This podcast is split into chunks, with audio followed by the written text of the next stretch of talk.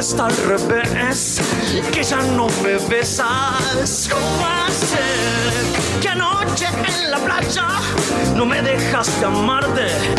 Algo entre nosotros no va bien.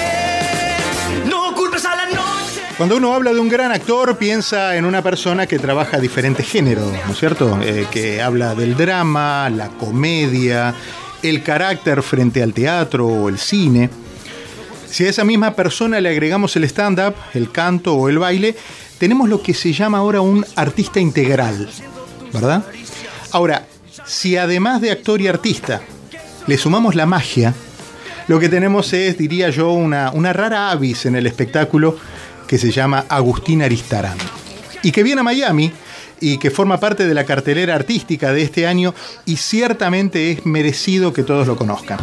Eh, Agustín, bienvenido, ¿cómo estás? Buen domingo. Hola, ¿cómo andás? ¿Cómo estás, Diego, ahí? Muy bien, muy bien. Muchas gracias por atendernos. Eh, he seguido desde hace mucho tiempo eh, tu trabajo en, en, las redes, en, en Rada House. Ha sido un, un, un, antes y un después dentro de lo que son los programas de YouTube en un momento complicado como era la pandemia y pospandemia. Eh, y encontrar eh, ahora tu, trabajo en, en distintas disciplinas eh, te lleva ahora al teatro en la calle Corrientes de Buenos Aires con un personaje súper complicado que ya has venido haciendo el año pasado. Es un trabajo muy grande el que tenés que hacer de caracterización, de carácter, ¿no? Sí, sí, un desafío hermoso, la verdad que hacer Troncha Toro fue, fue, fue espectacular, digo fue porque tuvimos una temporada este, a mitad de año de 82 Grand Rex que fue una locura y ahora volvemos, de hecho ya estamos con los ensayos porque en una semana reestrenamos por un mes eh, para, para nada, despedirla definitivamente a Matilda que es un, un, espectáculo sin precedentes en, en Argentina. En... Comparto ahí la, la, cartelera con Fernanda Metili, mi sí. pareja, que hace de la mamá de Matilda, Ajá. con José María Listorti y Laurita Fernández. Qué bueno. Eh, ¿Te ha tocado...? Un niños súper super talentosos y un ensamble y una escenografía y una apuesta impresionante. Te escuchaba los otros días con Juana Viale en el programa de televisión, en el, creo que fue el domingo pasado, donde decías, bueno, y sí. tampoco podemos extenderla mucho en el tiempo porque los chicos crecen, decía, y es una obra hecha con chicos, ¿no? Exacto, sí, sí, los protagonistas ahí son, son los niños y las niñas eh, que hacen un trabajo impresionante, tienen un talento y un profesionalismo, nenes de, de 8, nenas de 9 años, o sea, claro. hasta 11, es una, una, locura lo que, lo que están haciendo. Claro. Eh, Agustín, venís a Miami no por primera vez, ya estuviste el año pasado. Eh, y, el año pasado. ¿Qué espectáculo eh, le traes a la gente de Miami? Voy con mi espectáculo nuevo que, que estuve haciendo en el Teatro Maipo, eh, se llama Tarán, eh, es un, un, espectáculo de magia y comedia, con una música que va acompañando durante todo el espectáculo, que, que me tiene súper feliz. Hicimos cuatro, cuatro funciones en el Maipo, el año que viene estaremos, mira, esto no lo conté todavía en ningún lado, pero vamos a estar haciendo un Movistar Arena. Bien. Venimos de hacer el Luna Park el, eh, el año pasado, eh, el, perdón, ya ante año pasado, porque ya estamos en 2024, uh -huh. eh, con el espectáculo revuelto, que estuvimos haciendo temporada en Calle Corrientes, en Mar del Plata. Eh, y bueno, de ese espectáculo se desprende este nuevo que estoy haciendo, que lo llevo para Miami a, a dos teatros diferentes, uno en el sur y otro en el norte. Uh -huh. ¿Cómo te llevas con el éxito? Uh, no, no sé, no es una palabra que, que utilizo mucho, eh, porque yo qué sé, ¿qué, ¿qué, es el éxito? Para mí el éxito puede ser una cosa que para vos es completamente diferente. Uh -huh. eh, yo estoy muy feliz con, con cómo, cómo, me está yendo hace ya muchos años. Desde el, de hecho, desde el día que empecé, eh, no puedo decir que, que, que, nunca estuve en un hermoso lugar. Yo, desde haciendo fiestas infantiles o haciendo espectáculos callejeros a, a, hacer lo que estoy haciendo hoy, siempre yo me sentí en un lugar de súper privilegio, de, de poder estar disfrutando y, amando de lo que vivo. ¿Y qué, cómo te definís? ¿Te definís como artista, como cantante, como mago, como showman? No, eh, creo que artista solamente lo puede decir quien me vea, y yo nunca fui un espectáculo mío, siempre los tuve que hacer. Eh, porque yo entiendo que el artista eh, es el que conmueve, y la verdad es que eso lo tiene que definir el que se sienta a verme. Si te conmoves, si te pasa, bueno, para vos soy artista. Eh, por eso a mí me gusta, no sé, me llamo actor, me parece, porque uh -huh. interpreto diferentes personajes. Interpreto un personaje de músico, otro de otros personajes, otro de comediante, eh, también me interpreto a un mago. Soy mago, claramente, es claro. mi, mi, mi, rama artística base. pero y la música, pero, pero bueno, qué sé yo. Mm, si me preguntan, en realidad yo no me estoy preguntando, bueno, ¿qué soy? Antes que todo eso soy el papá de Bianca, la pareja de Fernanda, el dueño de Honorio, que es mi perro, pero, pero de profesión creo que soy actor, sí, creo que es eso.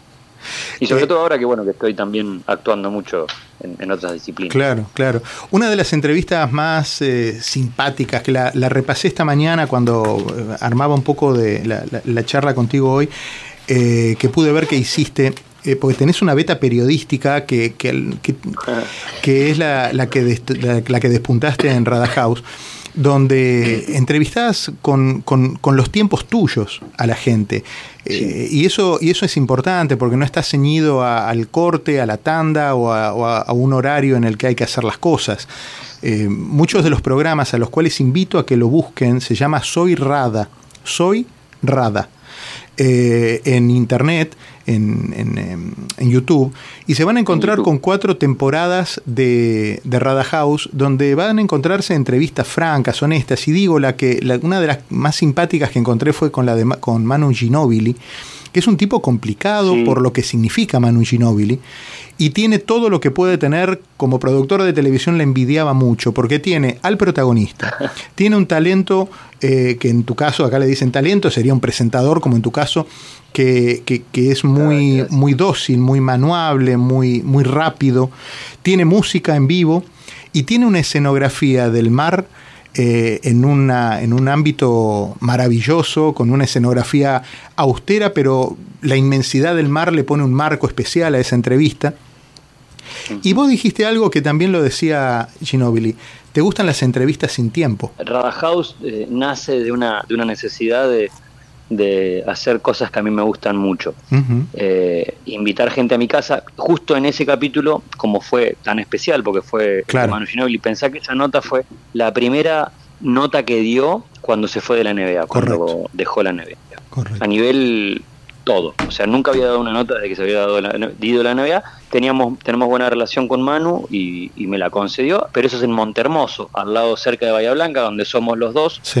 Entonces me dijo, yo te doy la nota, pero a tu casa no voy, venite a donde estoy vacacionando yo con mi familia. Obviamente nos fuimos todos para allá. Por eso el marco eh, escenográfico natural es hermoso, estamos en una playa en Montermoso. Eh, y, lo, y lo que a mí me gusta es eso, que venga gente a mi casa, comamos, que compartamos un momento, que haya música, siempre hay música en vivo en reuniones porque tengo muchos amigos músicos, está mi banda ahí, eh, y por otro lado, de contarle a todo el mundo que yo no soy entrevistador, me gusta charlar, y, en las charlas creo que de, en, el ámbito de una casa, de un hogar, se dan charlas este, maravillosas. Y una de las cosas que mostrás... Siempre con amigos siempre con amigos decís, che, esto si ponemos una cámara tenemos un programa de televisión en sí, asado. Bueno, lo hicimos, básicamente. Lo hicieron. Lo hicieron y, lo hicieron muy bien, por cierto. Y una de las cosas que tenés en tu casa, que mostrás, porque aparte se te ve eh, un hombre con mucha facilidad para hacer los trabajos de la casa, lo que acá llama handyman. Tenés un depósito ah, con herramientas eh, que ya quisieran tener muchos acá, ¿eh? Sí, sí, sí, tengo tengo un montón de herramientas, me gusta mucho la carpintería y, hacer cosas. Eh, y en pandemia, bueno, surgió la idea de hacer la carpintería de radio, que fue una cosa muy loca, ¿no? Yo no, soy carpintero, ni mucho menos. Me gusta hacer cosas con, con madera. Y, surgió ese programa que, que, nada, la rompió toda. En pandemia fue una locura. Cada que voy ahí me voy a Home Depot y me pongo a revisar cosas. ¿Vos viste lo lindo que es Home Depot? ¿Vos viste lo que es eso? Todos van al Sogras, pero vos vas a Home Depot. Claro, pero en Home Depot te compras unas cosas que jamás sabés cómo manejarlas, pero son buenísimas, son bárbaras, son sofisticadas. De hecho, mis primeras herramientas, hasta, antes de tener auspiciante eh, de herramientas, me las traía de los viajes de allá y acá en la aduana. No, unas cositas que yo hago en mi casa, claro, me llevaban una de herramientas que era Agustín, te mando un abrazo enorme, te agradezco de nuevo la gentileza de charlar y nos vemos en marzo. Nos vemos en marzo, gracias, gracias por el espacio. Está pasando que todo está al revés, que ya no me besas. ¿Cómo va a ser que anoche en la playa